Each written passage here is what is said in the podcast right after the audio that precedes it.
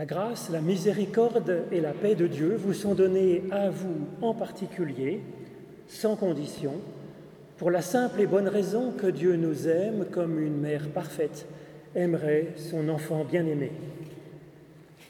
Bienvenue dans ce temps de halte au milieu du jour. C'est une grande joie de pouvoir se retrouver enfin, je dirais, dans la vie réelle, parce qu'effectivement, si nous sommes un animal spirituel, et c'est une grande chose, nous sommes aussi un animal social, et donc nous avons besoin d'être ensemble les uns avec les autres pour vivre et avancer dans notre existence.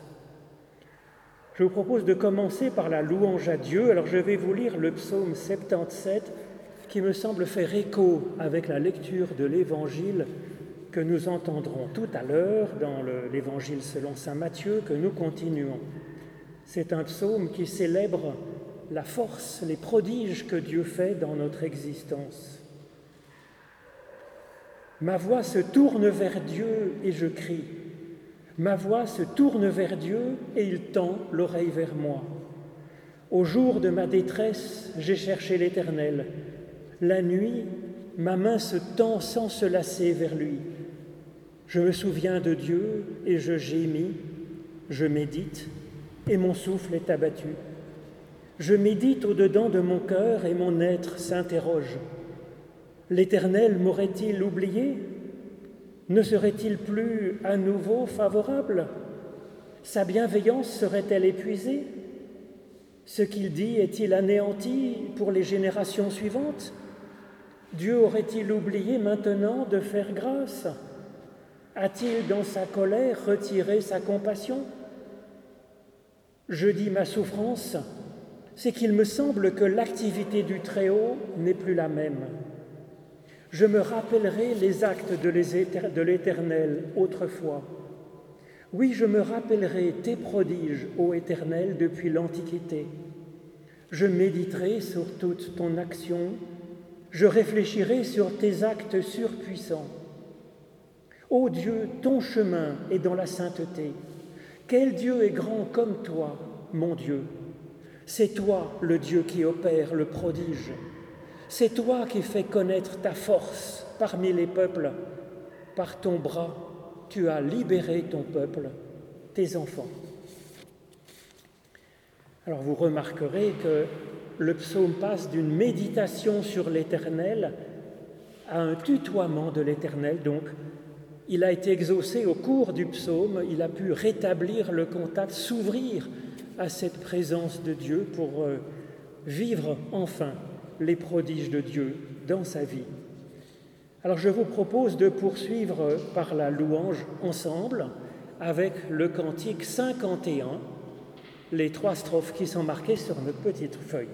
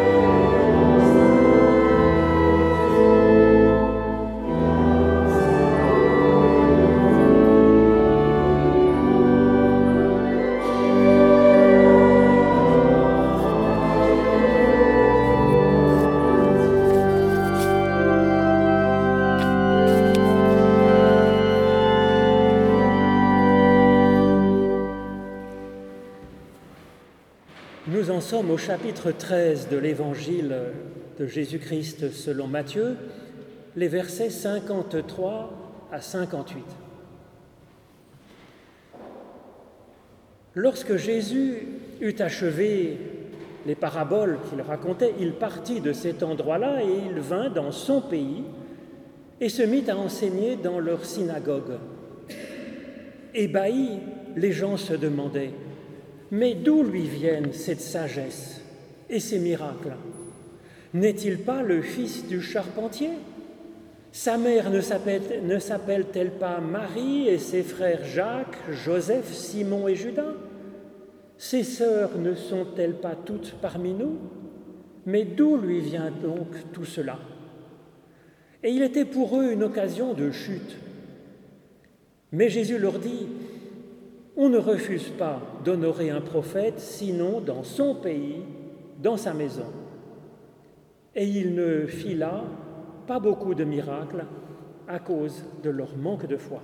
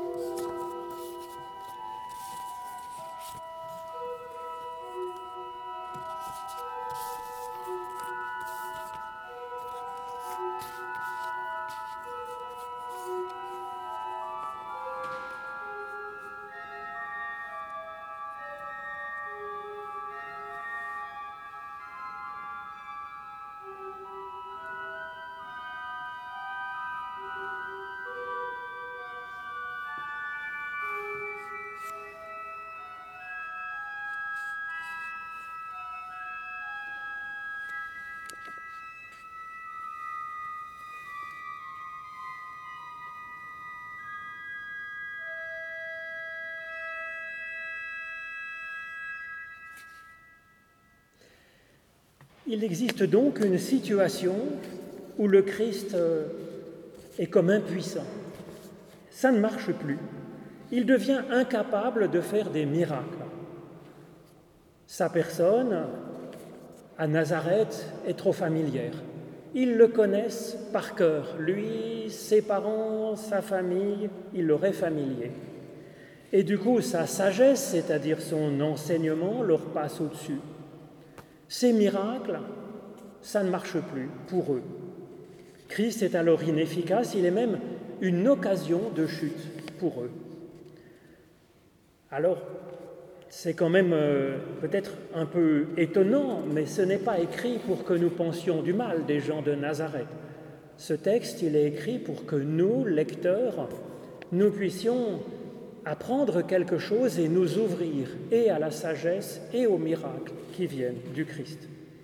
Alors pour bénéficier de cela, du salut que Dieu nous donne en Christ, nous ne devons donc pas considérer Jésus comme trop familier finalement, mais il doit rester pour nous surprenant, comme euh, étranger, comme quelque chose qui nous dérange, et cela jour après jour, semaine après semaine, année après année. Effectivement, une bonne nouvelle, c'est quelque chose qui doit être neuf. Si nous arrivons et qu'en lisant l'Évangile, en écoutant les prédications, on dit oui, ça je suis hyper d'accord. Oui, mais si on est hyper d'accord, c'est qu'on était hyper d'accord avant et qu'il n'y a rien de neuf. On est d'accord avec, ce, avec quoi on était déjà d'accord. Ça n'avance pas.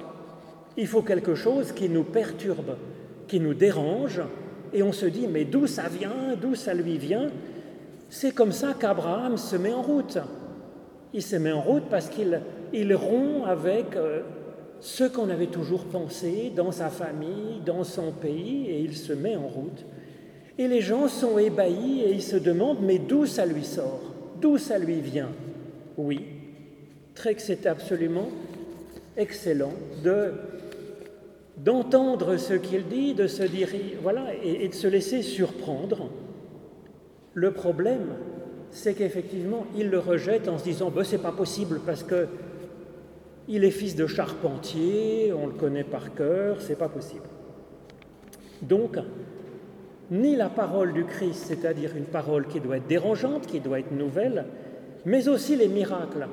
Les miracles, c'est pas simplement une nouvelle, c'est pas simplement quelque chose qu'on apprend et qu'on n'avait jamais entendu avant. C'est plutôt une bonne nouveauté, c'est quelque chose de neuf dans la vie, quelque chose qui change notre vie. Donc au-delà de la réflexion, de la sagesse, de ce que le Christ nous apprend sur la théologie, sur la façon d'être, de vivre, sur l'éthique, il y a quelque chose à recevoir qui est de l'ordre du miracle, c'est-à-dire du, une parole qui change, qui nous change. Vous savez, comme dans cette histoire où il dit Talita Kumi, à une petite fille, petite fille, lève-toi. Et elle se lève, elle se met debout, quelque chose qui, qui effectivement change complètement la vie de la gamine. Plutôt, c'est plus que changer sa vie, elle passe de la mort à la vie. Ou alors quand il dit à un bonhomme, Effata, ouvre-toi. Et effectivement, il devient source de paroles, lui-même source de paroles neuves. Donc vous voyez, c'est un changement radical, ce n'est pas simplement une bonne nouvelle, c'est une parole efficace qui provoque dans les personnes qui entendent une bonne nouveauté, un miracle, un miracle.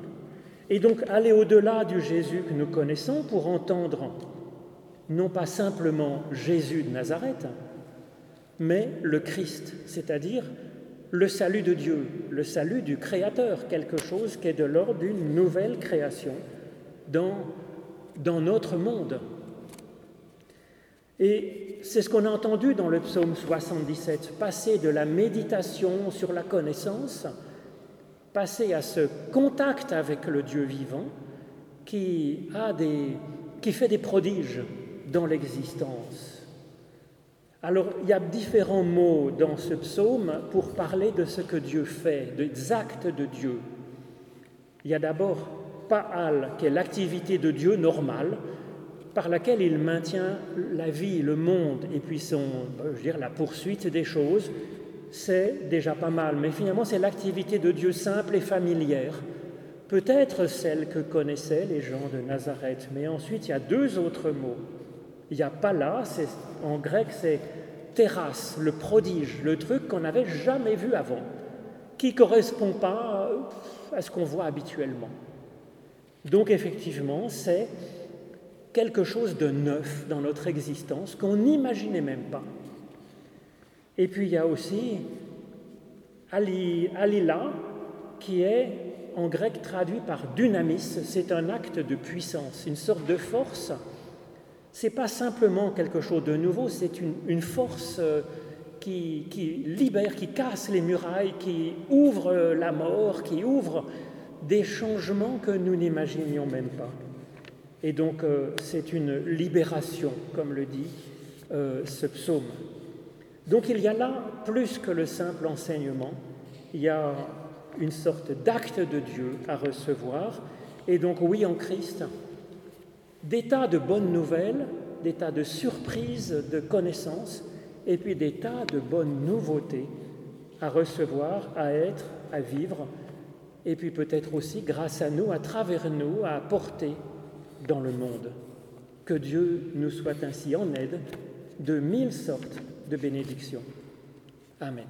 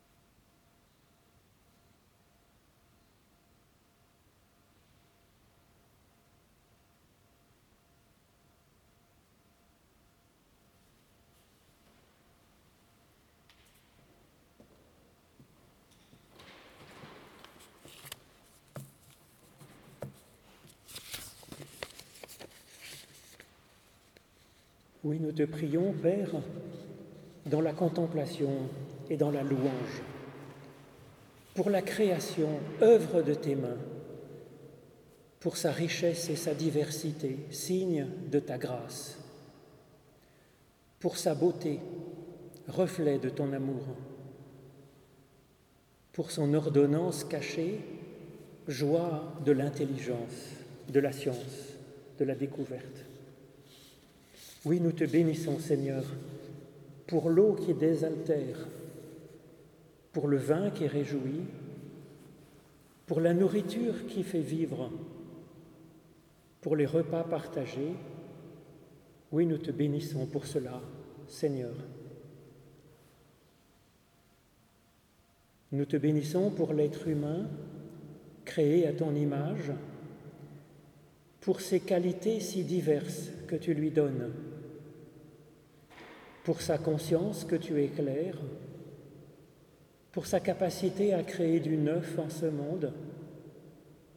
Oui, pour tout cela, ô notre Dieu, nous te bénissons.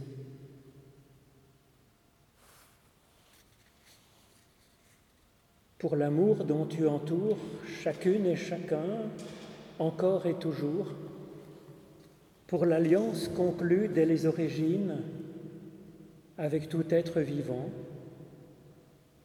pour l'alliance conclue avec Abraham et sa descendance pour nous mettre en route, pour être bénédiction pour un grand nombre de personnes, et pour l'alliance en ton Fils Jésus-Christ, le Sauveur de l'humanité et de la création tout entière, pour sa vie au milieu de nous, parce qu'il a effacé toute peur de Dieu par la confiance en ta tendresse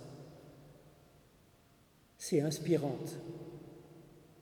Nous te bénissons tout particulièrement, ô Éternel notre Dieu.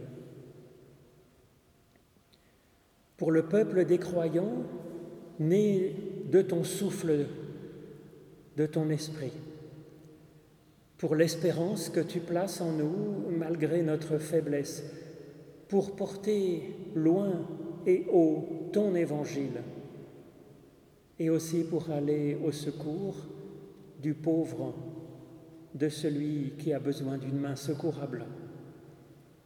Nous te bénissons, ô Éternel notre Dieu. Que ta grâce nous inspire chaque jour et nous soutienne jusqu'au bout. Que ton souffle vienne au secours de notre propre prière pour qu'elle prenne source en toi-même. Par Jésus-Christ, ton Fils. Nous t'adressons cette prière qu'il nous a apprise et qui nous rassemble dans le corps de ton Fils. Notre Père qui es aux cieux, que ton nom soit sanctifié, que ton règne vienne, que ta volonté soit faite sur la terre comme au ciel. Donne-nous aujourd'hui notre pain de ce jour. Pardonne-nous nos offenses comme nous pardonnons aussi à ceux qui nous ont offensés, et ne nous laisse pas entrer en tentation, mais délivre-nous du mal, car c'est à toi qu'appartiennent le règne, la puissance et la gloire pour les siècles des siècles. Amen. Et puis je vous propose de chanter le cantique Tu m'as aimé Seigneur avant que la lumière brillât sur l'univers.